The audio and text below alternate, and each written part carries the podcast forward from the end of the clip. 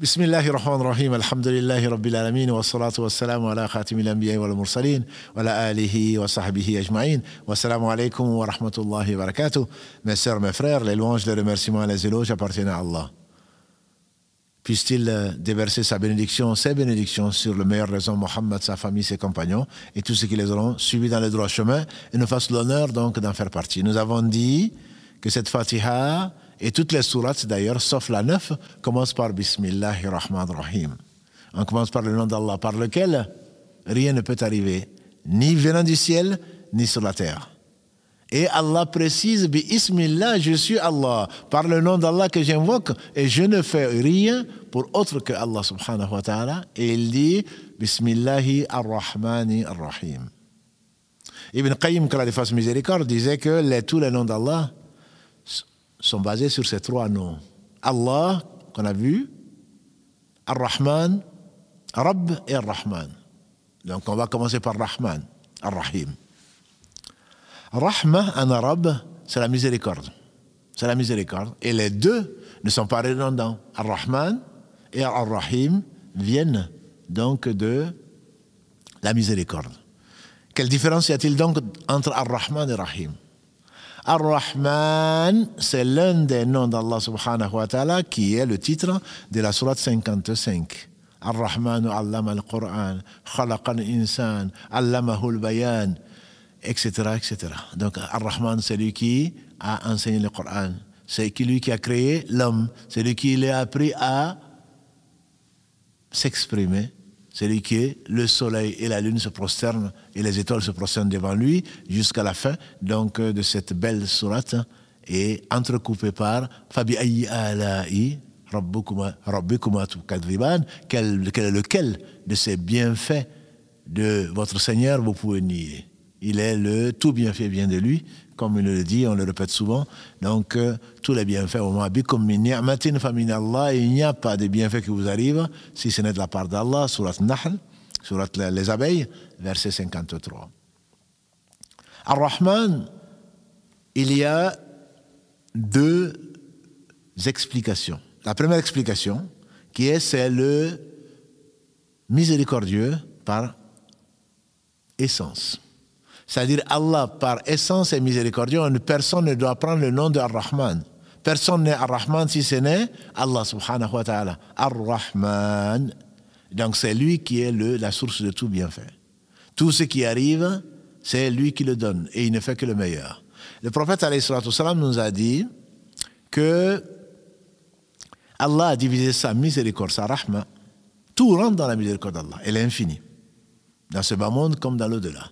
Dans ce bas monde, Allah a divisé sa miséricorde en 100 parties. Il a fait descendre une seule partie. De cette seule partie procède le fait qu'une jument, quand elle met bas, elle lève le pied pour ne pas écraser son poulain.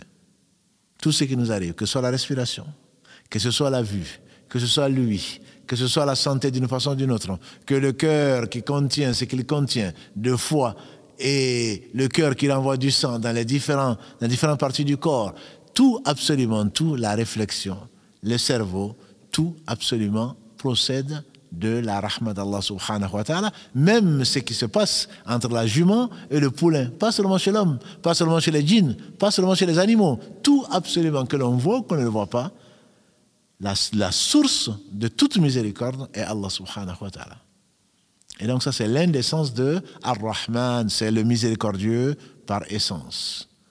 C'est des, ça fait partie des attributs, d'une des quatre catégories d'attributs qui sont permanents, entre guillemets, qui se manifestent tout le temps. Rien n'existe que par la miséricorde d'Allah subhanahu wa ta'ala.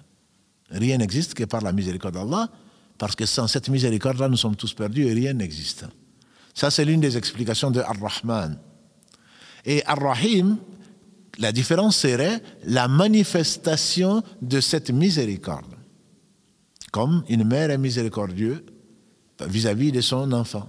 Comme la jument lève le pied pour ne pas écraser son poulain, la manifestation, le fait que la jument lève le pied, est, fait partie de rahma, de la miséricorde d'Allah. Et donc, Allah bil mu'minina rahima, comme il est dit dans un verset, par rapport au prophète sallallahu alayhi sallam, c'est-à-dire, depuis il est miséricordieux, c'est la miséricorde, c'est le miséricordieux par excellence. C'est-à-dire que tous les actes d'Allah procèdent de sa miséricorde, de sa bonté, de sa générosité d'une part, et, comme le dit Ibn Qayyim, de sa justice d'autre part, qui est basée, elle, sur son omniscience et sur sa sagesse. Donc, le fait que l'on sourit, le fait que les larmes coulent, c'est une miséricorde, comme l'a dit le prophète sallallahu c'est une miséricorde d'Allah, parce que s'il était sèche, le cœur le serrait aussi. Quand son fils, le dernier de ses fils Ibrahim, est décédé comme tous les autres à, bas âge, les larmes ont coulé du prophète sallallahu alayhi wa sallam. Et il a dit, oh Ibrahim, tu vas nous manquer. Le cœur est gros, les larmes coulent. Mais ça, c'est qu'on lui a demandé, même toi qui tu pleures, il dit, c'est une miséricorde d'Allah. C'est lui qui l'a affirmé, c'est une miséricorde d'Allah.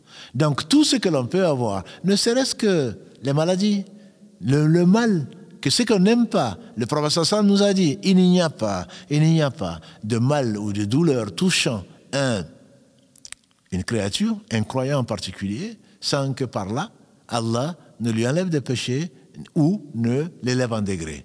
Et donc, c'est par miséricorde. Et c'est pour cela que les fleuves que nous traversons dans ce bas monde, c'est une miséricorde. Et ces fleuves sont, comme l'a dit Ibn Qayyim quand il fasse miséricorde, les, le repentir. Il n'y aurait pas eu de faute. Le professeur Sallam a dit, si vous ne faisiez pas de faute, de péché, Allah aurait créé un peuple qui en ferait et qui lui demanderait pardon. Donc il y a, c'est le repentir. Il y a les bonnes actions qui, ne sont que grâce à Allah. Par la miséricorde d'Allah, on ne pourrait être ni parler, ni voir, ni aller aux toilettes, ni faire quoi que ce soit sans la miséricorde d'Allah. Simplement, c'est le malade qui s'en rend compte.